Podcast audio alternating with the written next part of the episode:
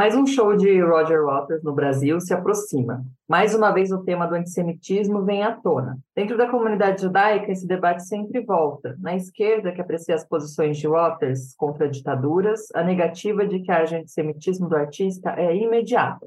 Mas será que não há mesmo? Eu sou Amanda Hatzir, estudante de psicanálise e pesquisadora de temas ligados à cultura judaica e sociedade israelense, e esse é o Eu Com Isso, o podcast do Instituto Brasil-Israel. E eu sou Anita Efraim, sou jornalista e fanática por futebol.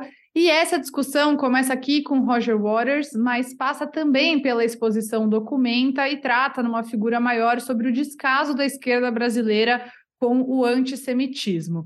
O nosso convidado hoje é o Benjamin Cerussi, que é mestre em Sociologia e em Gestão Cultural, atua como curador, editor e gestor cultural, atualmente é diretor executivo da Casa do Povo em São Paulo. Benjamin, muito bem-vindo ao Eu Com Isso, um prazer ter você aqui com a gente.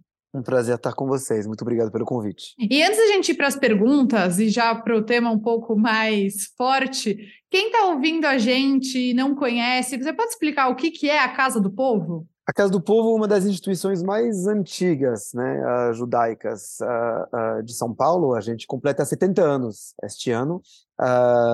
É um espaço peculiar, ele representa uma vertente da comunidade judaica, costuma ser chamada de vertente mais progressista, secular, yiddishista. Ela nasceu por duas razões, para homenagear os que morreram na guerra, na Shoah, mas acharam que a melhor maneira de homenagear os mortos era seguindo vivo. Então, ao mesmo tempo que ela nasce como monumento aos que morreram, ela nasce como um espaço cultural de arte vivo que se reinventa ledor vador a cada geração. Uh, então estamos aqui 70 anos depois da sua criação, tentando nos reinventar todo dia através de várias uh, práticas artísticas que a gente acolhe, de vários projetos que a gente desenvolve, que vai da cultura ao esporte uh, e por assim vai. E tudo isso com um lastro muito forte com, com essa história judaica do Bom Retiro, bairro central de São Paulo. É, é, eu acho que a Casa do Povo é um espaço muito importante, assim, não só para a vida cultural, assim, da comunidade judaica, mas, como o próprio nome diz, é a Casa do Povo, né? Então, acho que todos os povos são sempre muito bem-vindos. O Bom Retiro é um exemplo disso, né? De um bairro, assim, multicultural, assim, então, é, quem não conhece a Casa do Povo, conheça a Casa do Povo, vale muito a pena. Bom, indo então para o nosso tema aqui, é, a gente está falando, começou, né, falando aqui, então, do antissemitismo da esquerda, né, propriamente, que é algo que tem sido levantado aí nos debates, nas redes e tudo mais. É, e, e, você, Benjamin, transita, né, é, acredito, né, em ambientes que tem mais gente esquerda, progressista, você falou aqui nos bastidores, né, que fez parte aí uh, da fundação aí do JPD, Judeus pela Democracia. Eu acredito que você circula em outros grupos também, não só dentro da comunidade. É, você percebe que tem uma permissividade dentro desses grupos, desses setores, né, com o antissemitismo? Olha, é, é uma boa pergunta. Não sei se a permissividade seria a, a, a palavra que eu usaria. Eu acho que existe antissemitismo infelizmente, a direita, a esquerda, o centro, acima, abaixo, uh, é, é, é, algo que atravessa espectro político, uh, existem vários tipos de antissemitismo. A questão para mim é muito mais como endereçar os vários tipos de antissemitismo. E acho que assim como existe historicamente o antissemitismo de esquerda muito claro, bem identificado, forte, né, uh, que vem das de fato do, do surgimento uh, desses movimentos extremos uh, no início do século XX, uh, ah, com teorias racistas que transformam o antijudaísmo cristão num antissemitismo racial e não apenas, enfim, com várias conotações, teoria da conspiração, etc, etc. Existe também um antissemitismo que a gente vivencia no campo da esquerda. E, e ele tem outra matiz, e acho que ele tem que ser, portanto, endereçado de outra forma. E, e, muitas vezes, quando eu falo com pessoas da comunidade judaica, porque eu acho que eu transito bem em toda a comunidade judaica, uh, quando eu falo com pessoas que talvez não se identificam necessariamente com uma agenda mais progressista, uh, para usar um, um, termo que eu gosto de usar, porque ele remete menos a uma vida polarizada, uma política institucional, a gente é partidário, né? a gente não tem relação com partidos, mas quando eu falo que a Casa do Povo é desse universo mais progressista, que é uma vertente histórico, né? que tem uh, um contorno muito claro, Uh, eu costumo falar para essas pessoas que, na verdade, você tem uma instituição judaica que luta contra o antissemitismo de esquerda, olho no olho, é a Casa do Povo. E, e não é tendo instituições mais conservadoras uh, ou mais em si que a gente vai conseguir lutar contra esse, esse antissemitismo. Não é através de notas que vai lutar contra esse antissemitismo. Uh, e o que a gente faz de fato é se confrontar a ele uh, de várias formas diariamente. E o antissemitismo múltiplo, ele também bebe no antissemitismo da extrema-direita, uh, não tenho dúvida, no sentido que tem também ali uh, vertentes ligado a, um, a, uma espécie de anticapitalismo que vai colocando o judeu no lugar do capitalista, assim como tem talvez mais à direita a figura do anticomunismo e colocar o judeu como comunista, uh, mas vai ter também, obviamente, a questão de Israel, que entra muito fortemente no debate, mas que também é importante historicizar como essa questão entra no debate do antissemitismo de esquerda. Digamos, até os anos 50, quando Israel era um país uh, não só de esquerda, mas alinhado à União Soviética, com a força dos kibbutzim, dos moshavim, etc., quem era de esquerda era, uh, de uma certa maneira, pro-israelense. E com a Guerra Fria, essa tectônica mudou. E hoje a gente herda, pós-Guerra Fria, essa, essa mudança de aliança estratégica que aconteceu no Oriente Médio, com Israel passando a ser aliado dos Estados Unidos. Né? Então é engraçado sempre colocar as coisas mais em perspectiva, mais numa perspectiva histórica, para entender como que elas surgem. Que, ao final de contas, o que me interessa é muito menos quem são os antissemitas, mas quais são as suas matizes e como lutar contra elas em solidariedade com outras formas de opressão, uh, de, pre de preconceitos que existem de mão dada. É, você falou né, com, dessa função da Casa do Povo, enquanto instituição que mais bate de frente com o antissemitismo, não só por notas, é, é no olho no olho. E quando a gente estava conversando para falar para fazer esse episódio, você me lembrou gentilmente de um caso, de um bom exemplo disso, né? Então vou situar o nosso ouvinte. Em abril, você, a Marcela Amaral e a Yara Ronick, todos da Casa do Povo, publicaram um artigo no jornal Folha de São Paulo intitulado Papelão do Jornalismo.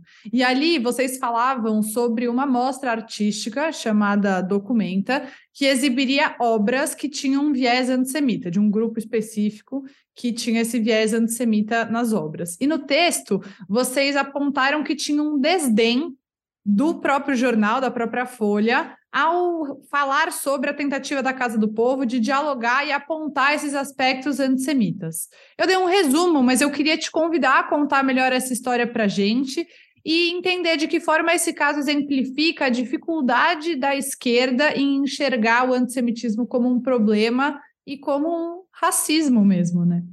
Sim, eu, eu, uh, é um caso uh, uh, muito interessante, porque de fato tem uma grande exposição, né, uma das maiores do mundo, que chama Documenta, que é uma exposição de arte contemporânea.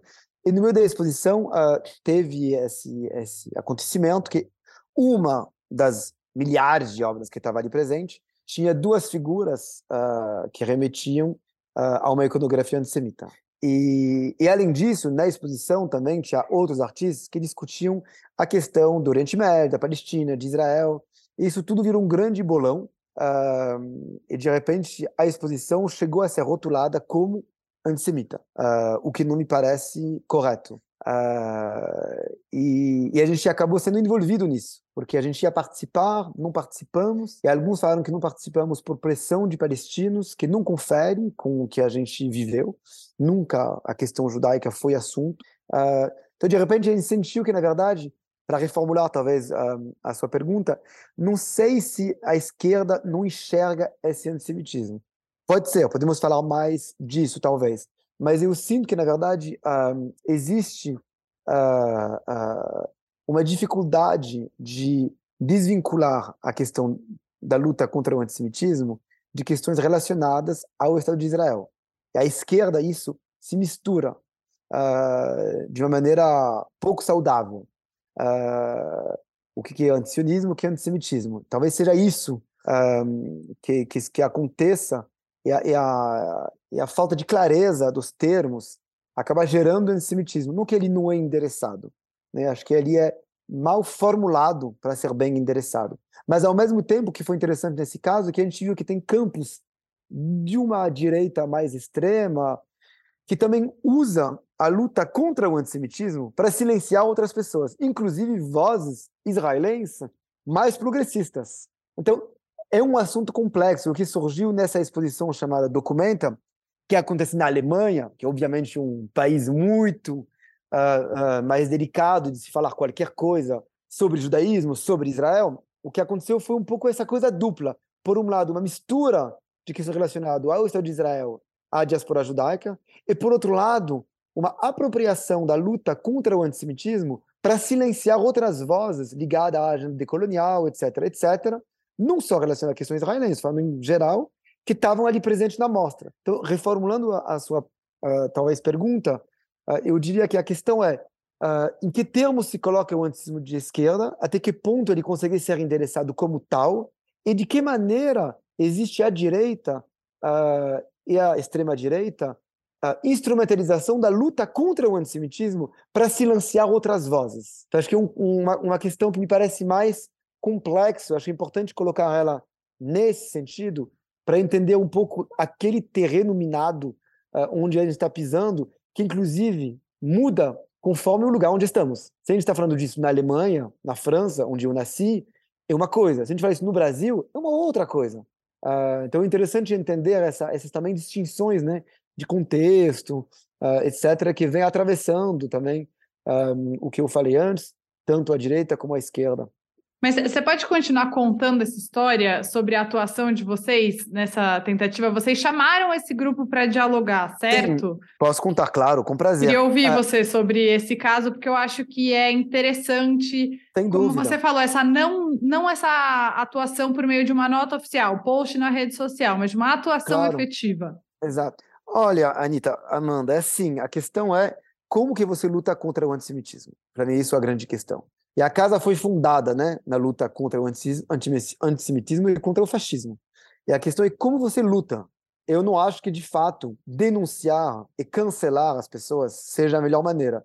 Inclusive, isso é uma coisa que não pertence a também nenhum campo político. Uh, em conversas com pessoas da federação e da CONIB, quando contei do que a gente estava desenvolvendo, uh, como ideia de uma, talvez, ação mais restaurativa, eles falaram que isso é uma coisa que a CONIB e a federação fazem muito à esquerda ou à direita.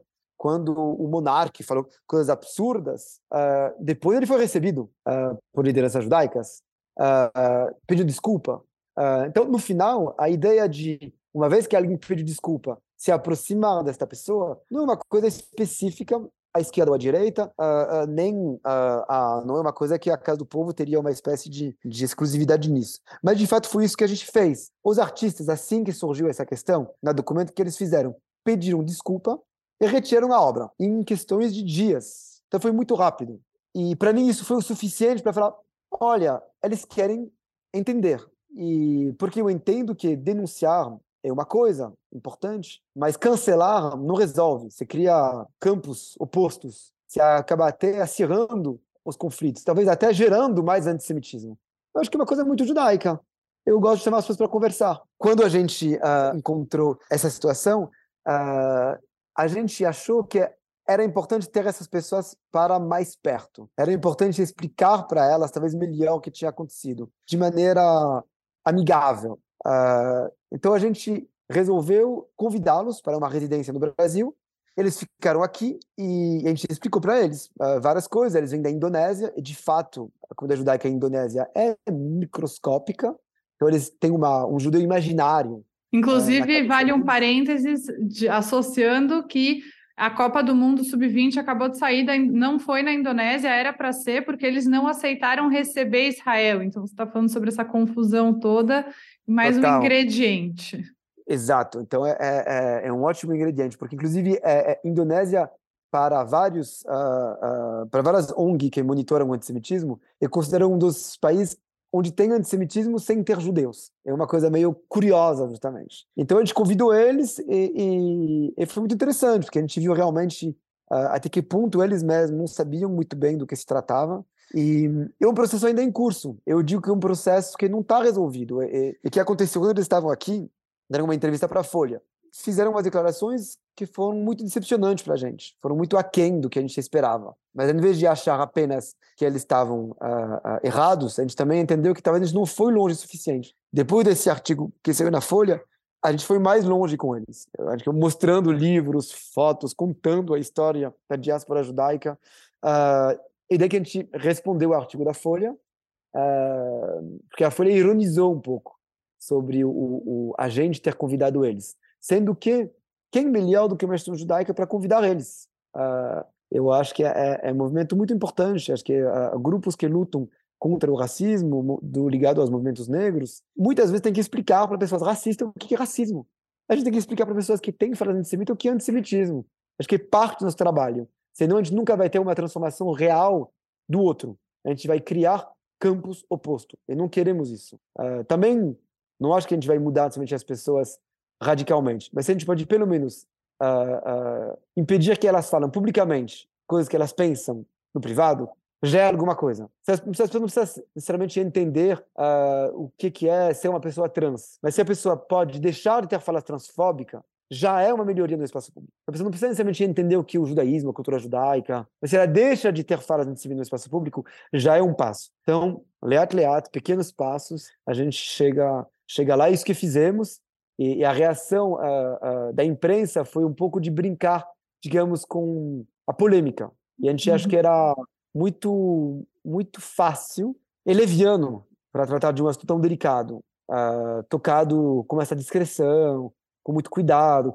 Porque daí é isso, começa as pessoas a postarem sem saber do que se trata, criticar o coletivo da Malásia, isso aqui da Indonésia, enfim, cada um fala qualquer coisa e se posiciona e vira uma o espaço digital em vez de ser um lugar de debate, vira um lugar apenas de destilar ódio. E, e, e, acho que a gente não queria que isso acontecesse, por isso que fizemos isso. E assim como em casos como Roger Waters e outros casos, eu acho que é muito importante manter o diálogo. Uh, claro, tem pontos de no retorno. No começo com isso. Antes, é importante conversar. E mais uma vez, acho que é a coisa mais judaica que tem. Se a gente não falasse com todo mundo que odeia judeus, a gente não falaria com ninguém. É, eu, uhum. antes, a Amanda vai entrar no assunto Roger Waters, sei que tem muita gente esperando isso, mas me surgiu uma dúvida que eu não gostaria de perder esse momento. A gente ouve muito de que aquela frase, né? Ah, se tem 10 nazistas numa mesa e a, e a décima primeira pessoa não se levanta, então tem 11 nazistas na mesa, ou algo do tipo. Eu não sei se eu falei certo, mas essa é a essência, né? Queria saber qual que é o, a linha tênue que tem entre você não estar na mesa com os intolerantes, mas você não quebrar, não inviabilizar o diálogo e poder é, tentar transformar a visão do outro ou tentar, pelo menos, fazer o outro ter vergonha de sair tendo falas claro. antissemitas por aí. Não, essa expressão é, é, é, que se tem 10 nazistas na mesa e que tem uma décima primeira pessoa que senta, tem 11 nazistas na mesa, eu acho que ela faz todo sentido. Uh, não tenho dúvida, a gente não pode tolerar uh, a, a, falta de tolerância. Eu acho isso fundamental. Uh, o Amos Oz falou muito bem sobre essas questões, enfim, tem toda uma literatura e vários pensadores que chamam a gente para ser atento né, a, a, a isso. A questão, me parece, colocada uh, por mim, é, é, outra. Existem poucas pessoas que se autodeclaram antissemita, assim como existem poucas pessoas que se autodeclaram racistas. Agora, isso não quer dizer que a pessoa não vai ter um gesto, uma atuação racista. O racismo é estrutural no Brasil. Uma pessoa branca se beneficia do racismo no Brasil. Uh, se beneficia, porque se ele é estrutural, ela consegue atingir um patamar de vida tendo, por exemplo, empregados, etc., que recebem menos do que deveriam receber. Então, isso é a branquitude se aproveitando do racismo estrutural. Ou seja, você não precisa ser racista para participar de uma estrutura racista. Tampouco precisa ser antissemita para ter falas e ações antissemitas. É ali que eu, que, eu, que eu entro, que eu acho que a gente tem que entrar, como judeus. Assim como branco, temos que entrar na luta antirracista. Agora, se tem alguém que tem uma fala claramente antissemita, eu teria bastante dificuldade em sentar na mesa dessas pessoas. Porém, uh, existem exemplos interessantíssimos nos Estados Unidos, por exemplo, de um jornalista negro que entrevistou uma das lideranças do Ku Klux Klan, gerou uma amizade que levou a pessoa a sair do Ku Klux Klan. Depende de quem quer dizer com sentar na mesa. É isso a questão. Uh, uh, se for para entrevistar se for para uh, propor uma ação restaurativa e uma ação restaurativa só existe se a outra pessoa do outro lado quer essa ação restaurativa, eu acho que tem um dever de fazê-lo, de estender a mão. Mas ser cúmplice do racismo, do antissemitismo, do fascismo, da transfobia, da gordofobia, do capacitismo, etc., etc., e a lista contínua, eu acho que não, a gente tem que ser muito cauteloso. inclusive porque é crime, não é uma questão de opinião.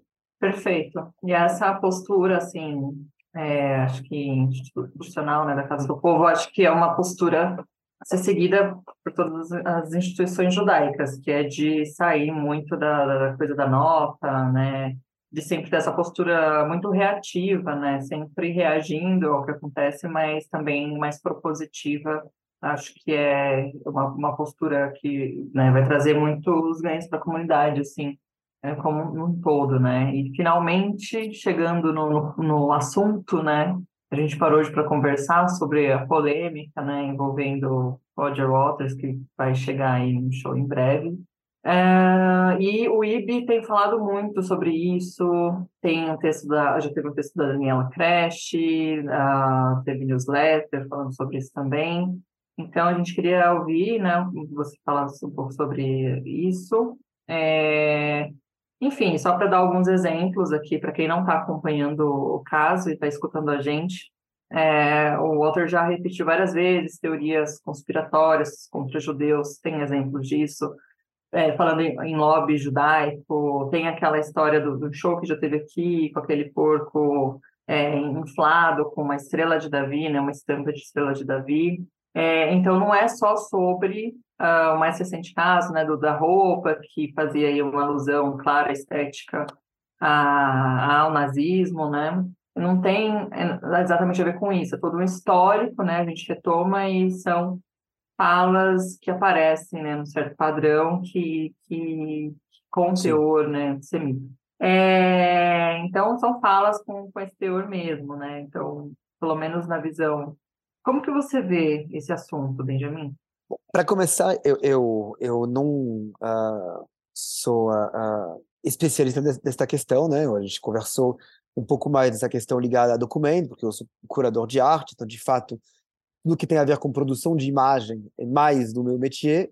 Inclusive, não só produção de imagem, o que me interessa, e por isso que a gente entrou também em processo restaurativo, é de falar com as pessoas que produzem as imagens.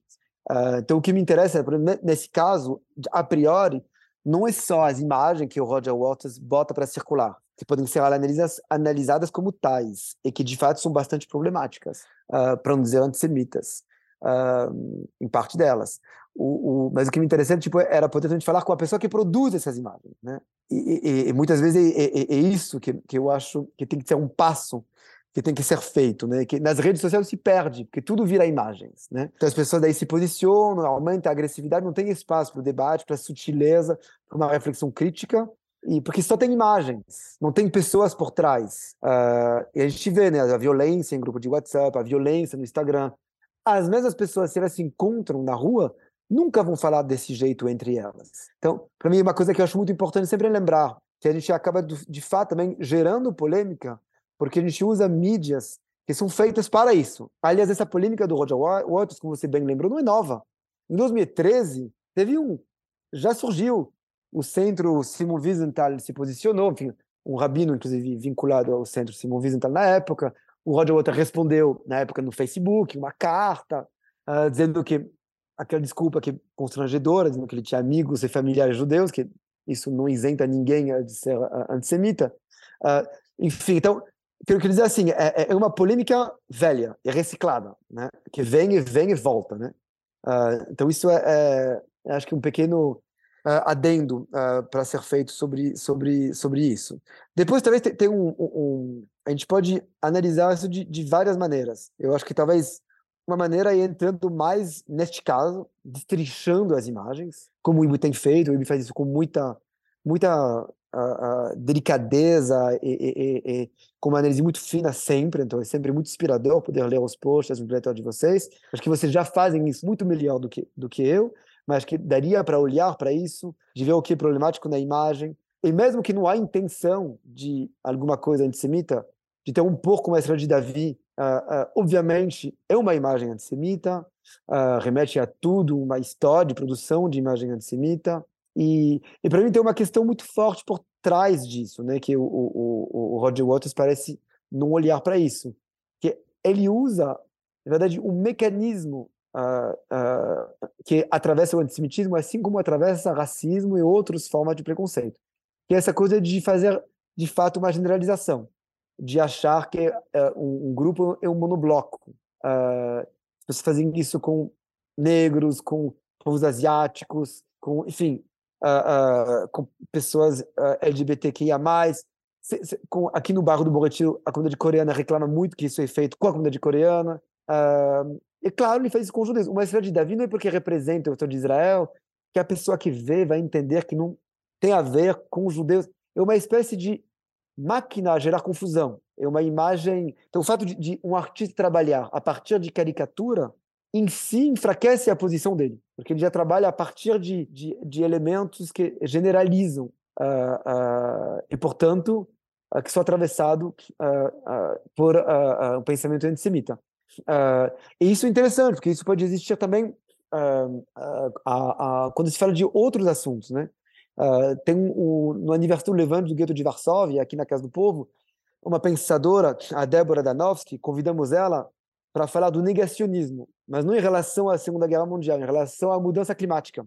Uh, porque, assim como usar generalizações é, uma, é, é, um, é um tipo de raciocínio embasado no preconceito, uh, a questão de aplicar revisionismo e negacionismo, seja para a questão da saúde ou do meio ambiente, uh, é algo também ligado a formas de antissemitismo. E, e por, que eu, por que eu digo isso? Porque talvez o que me interessa hoje para falar com vocês é menos esmiuçar essas imagens, que acho que vocês já fazem isso, e mais entender como a gente pode também tecer uh, uh, solidariedades entre lutas. Uh, reparar que elas têm uma interseccionalidade ali para ser apontada entre a luta contra o antissemitismo, a luta contra o racismo, a luta contra o negacionismo em relação ao colapso climático, etc, etc. Eu digo isso com muito cuidado, porque muitas vezes pode criar uma armadilha de banalizar o que é a Shoah, etc, etc. Mas eu queria levar um pouco nessa conversa para também este lugar, uh, que talvez é um caminho oposto, né, o esmiuçamento das imagens, que é uma subida em, em, em abstração, mas que me parece interessante sempre olhar para isso, para entender como que está acontecendo, o que está acontecendo ali nunca é um fato isolado. Tem que ser colocado numa construção histórica, de produção de imagem, discurso de ódio, uh, de, de, de uh, generalização, etc, etc. E nesse caso específico, tem uma coisa que é muito interessante para entrar na nossa conversa, que é uma definição que está surgindo em relação ao antissemitismo, que tem discussão na ONU, que é a definição do, do uh, em inglês, as iniciais é IHRA, né? Que, uh, a gente uh, chama de IRA, de uma forma é, mais IRA, né? brasileira. Que, é, que, foi fundado na Suécia, em Estocolmo, com uma agência transgovernamental, e que tenta propor, a partir dessa aliança para a memória do Holocausto, né? uma definição única do antissemitismo que seria aplicada no mundo inteiro. Né? E acho que a questão do Roger Waters e da Documenta também entra um pouco nessa, porque para identificar o que é o antissemitismo é prático ter uma definição. Uh, só que daí a gente começa a, olhar para essa definição, ela é cheia de problemas, inclusive porque ela cria uma outra confusão, que é essa confusão entre antissemitismo e antisionismo, ou melhor, para nem falar antisionismo, antissemitismo e crítica ao Estado de Israel. Está lá colocado, né, uh, uh, nela, uma mistura disso. E isso não ajuda tão pouco. então, assim como falei, uh, uh, dessa questão uh, das, da, da, forma como o Roger Waters acaba pensando por meio de generalização é atravessado por antissemitismo. Assim como isso pode se encontrar em outras lutas que a gente precisa conectar para entender essa interseccionalidade, também isso, essa confusão, se encontra nas próprias definições do antissemitismo que são usadas para lutar contra ele, promovido inclusive para agências intergovernamentais, inclusive apoiado pelo Ministério das Relações Exteriores de Israel. Então, a gente tem um bololô ali de definição, confusão, uh, uh, interseccionalidade que precisa ser destrinchado para além dos casos específicos. Senão, a gente sempre se perde em cada uh, iteração uh, de um caso. Eu acho que o que nos interessa é como ele se prepara para outros, porque isso me parece exatamente óbvio do Roger Waters, na verdade. Eu acho que. Que ele é antissemita, é... você quer dizer? É óbvio para você? Não sei se ele é antissemita, porque não me interesso em saber se ele é, mas que há imagem antissemita no que ele está fazendo. Perfeito. Uh, eu, eu não sou essencialista nesse sentido, eu não quero rotular ele uh, de alguma coisa. uh, porque ele também muitas outras coisas. Não porque ele muda outras coisas, inclusive luta contra o fascismo, que ele vai deixar de ser antissemita ser também racista e também machista. Então, então uh, ah, um, mas eu não vou rotular ele, porque não me parece isso interessante, distribuir pontos. Eu quero entender nessas imagens o que é problemático. E alguma coisa, depois de pressão, problemas, fala de uh, prefeito uh, de Birmingham, sei lá o que, parece que ele alguma coisa entendeu ou não, não sei, mas que ele mudou o, o, o, costume, a roupa que ele usa, que para mim não era um grande problema, porque eu vejo The World desde que eu nasci, né? Era uma coisa de fato que ele tirava sarro, mas usando uma estética uh, uh, fascista, mas isso era uma coisa sutil, talvez não tem lugar para sutileza e para ironia no mundo que a gente vive hoje, mas aí para mim não tem um problema ali.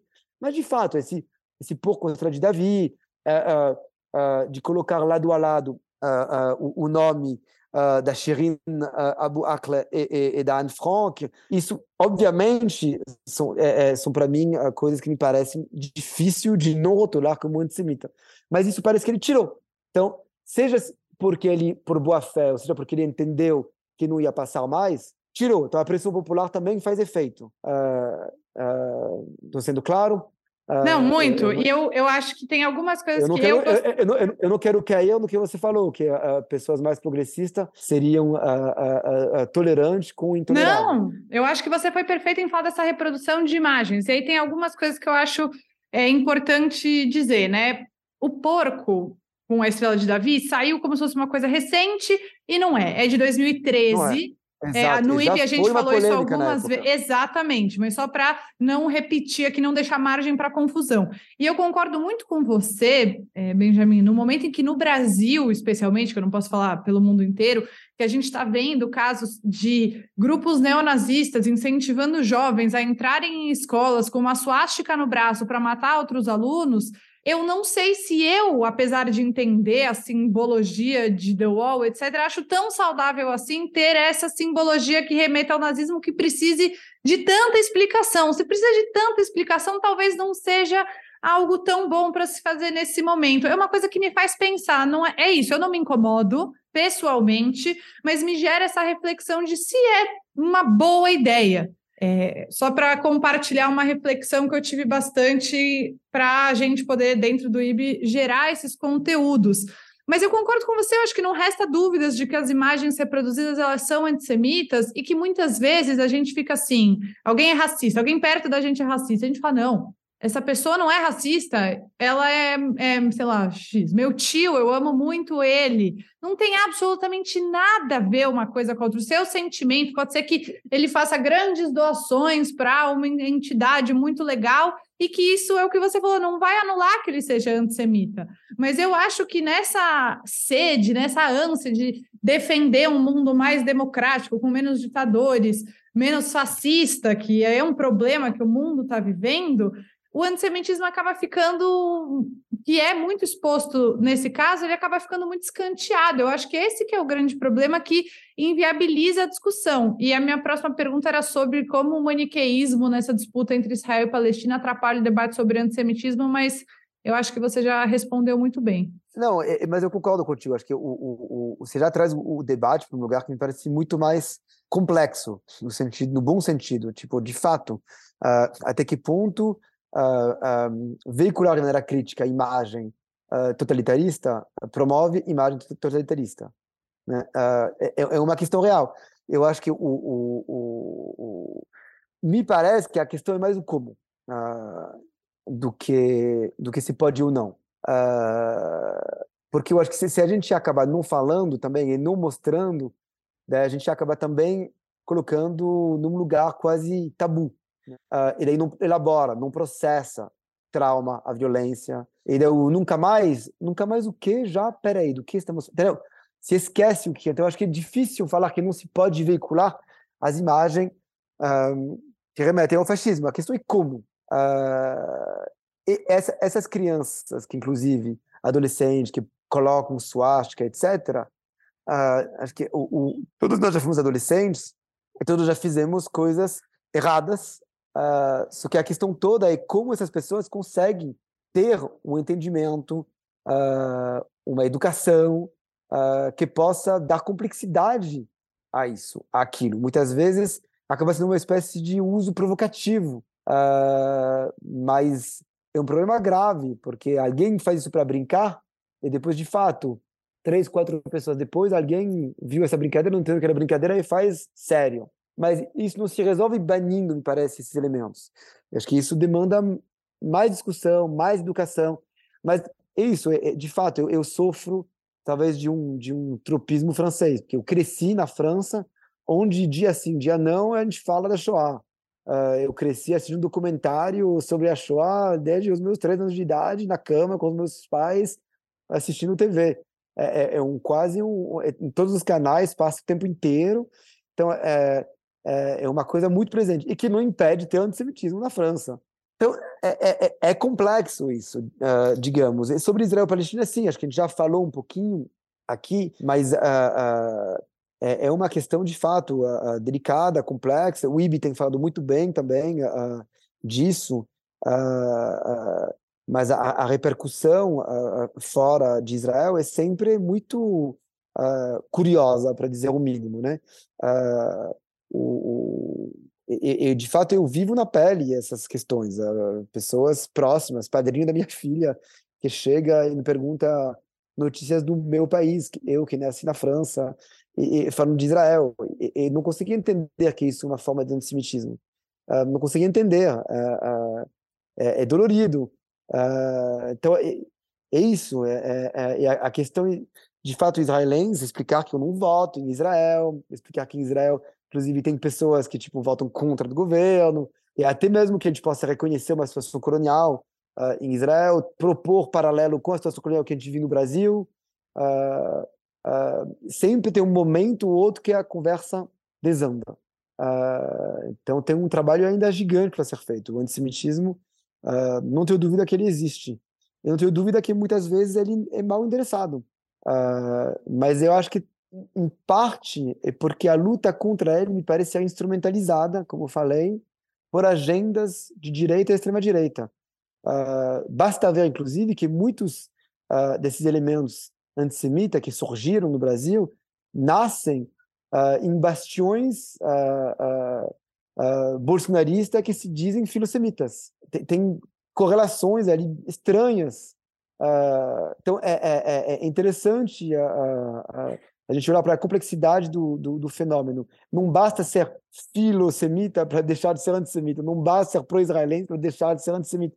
Então, e também não é porque a pessoa de fato uh, uh, é pro-palestina que acaba sendo antissemita.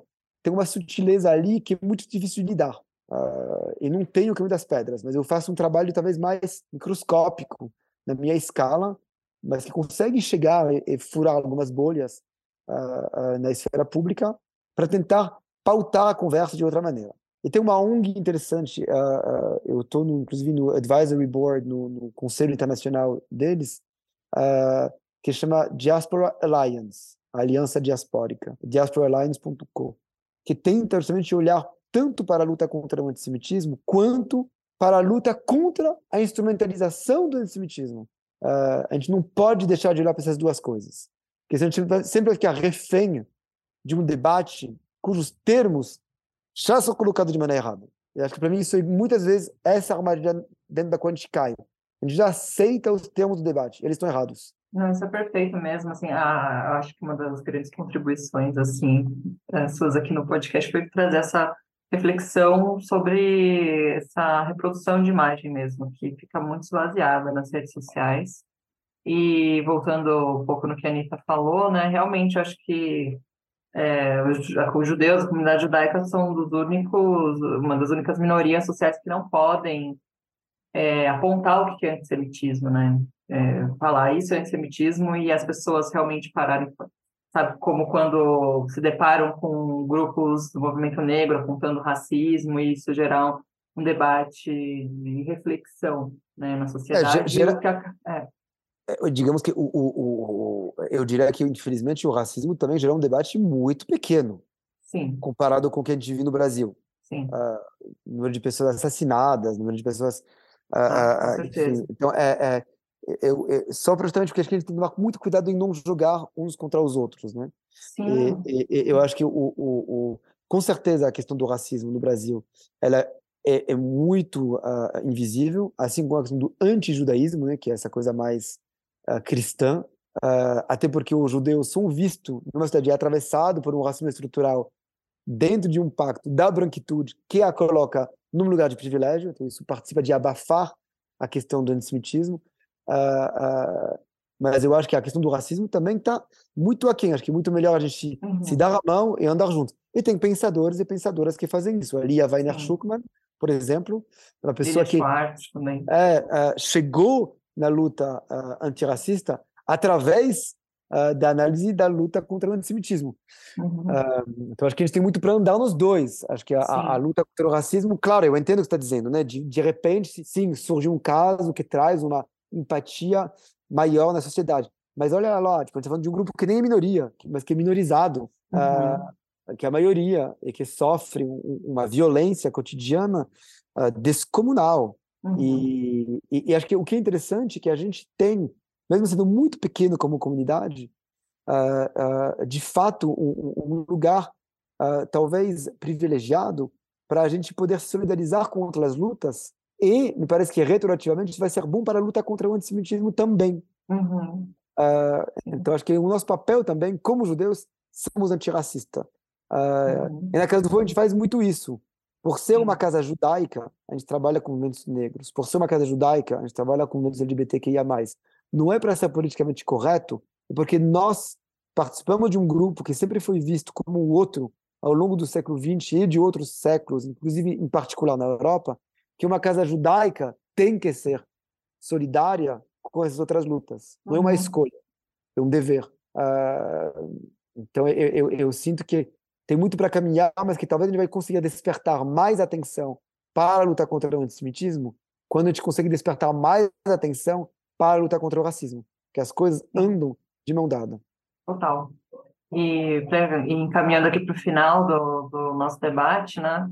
Bom, é, acho que tem muita gente que ouve a gente que também deve ficar exausta, assim, quando a gente sempre traz né, assuntos sobre antissemitismo, que é, realmente é importante, é, e eu, só de ouvir, não só sobre Roger Waters, mas antissemitismo de esquerda também, né, são discussões que a gente traz aqui, no, não só no podcast, no IB de modo geral, realmente isso Sim. causa uma exaustão, mas é algo que a gente sempre precisa retomar, falar, né, promover o debate, então queria é, que você encerrasse aqui a nossa conversa falando porque que é importante ainda é, estimular a discussão sobre antissemitismo na esquerda. É, acho que é importante na esquerda e na direita. Uh, e, e, eu acho que por várias razões, mas uma das primeiras é porque a, a guerra, a Segunda Guerra Mundial, está ficando muito distante. Uh, então, a, eu sinto que uh, o, o, eco da violência que foi, e que acho que quem é judeu, acho que nazi, uh, a minha mãe da Polônia uh, sente uh, na pele, mesmo na segunda, terceira, quarta geração, esse, o eco dessa violência está diminuindo. Isso permite que o antissemitismo volte mais fortemente, né? porque tem uma espécie de muralha que está ficando mais fina. mas isso levanta uma outra questão que é muito interessante. É lutar contra o antissemitismo hoje não pode ser apenas lembrando da Shoah.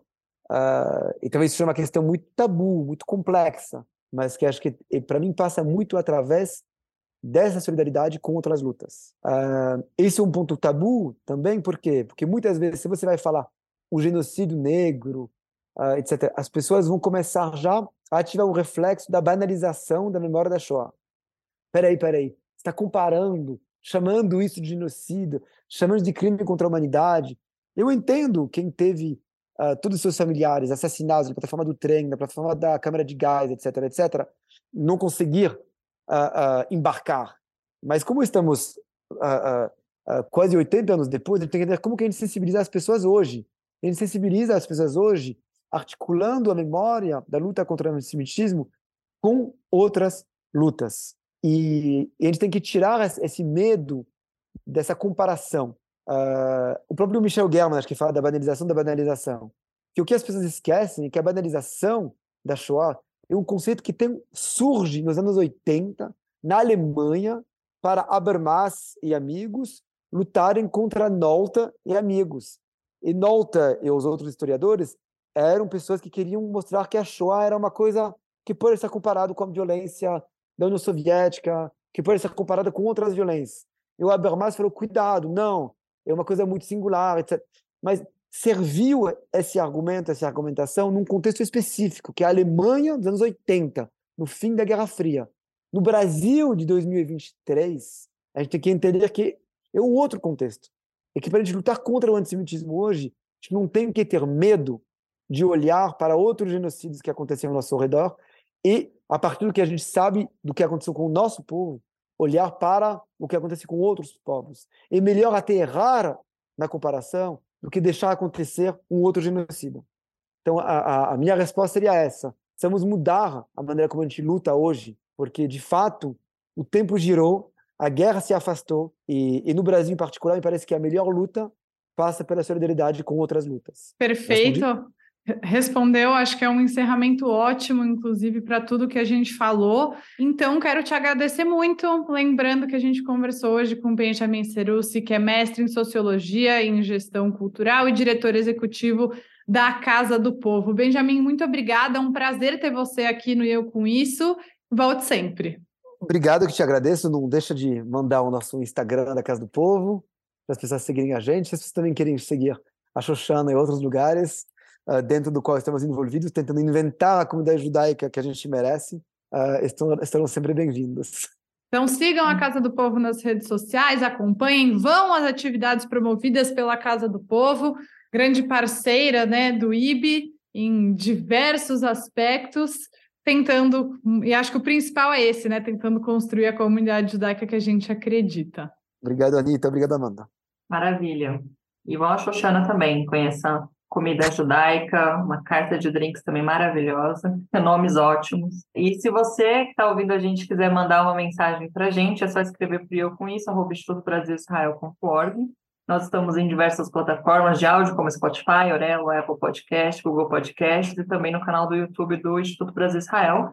E não esquece de seguir o IB nas redes sociais. Até quarta-feira que vem.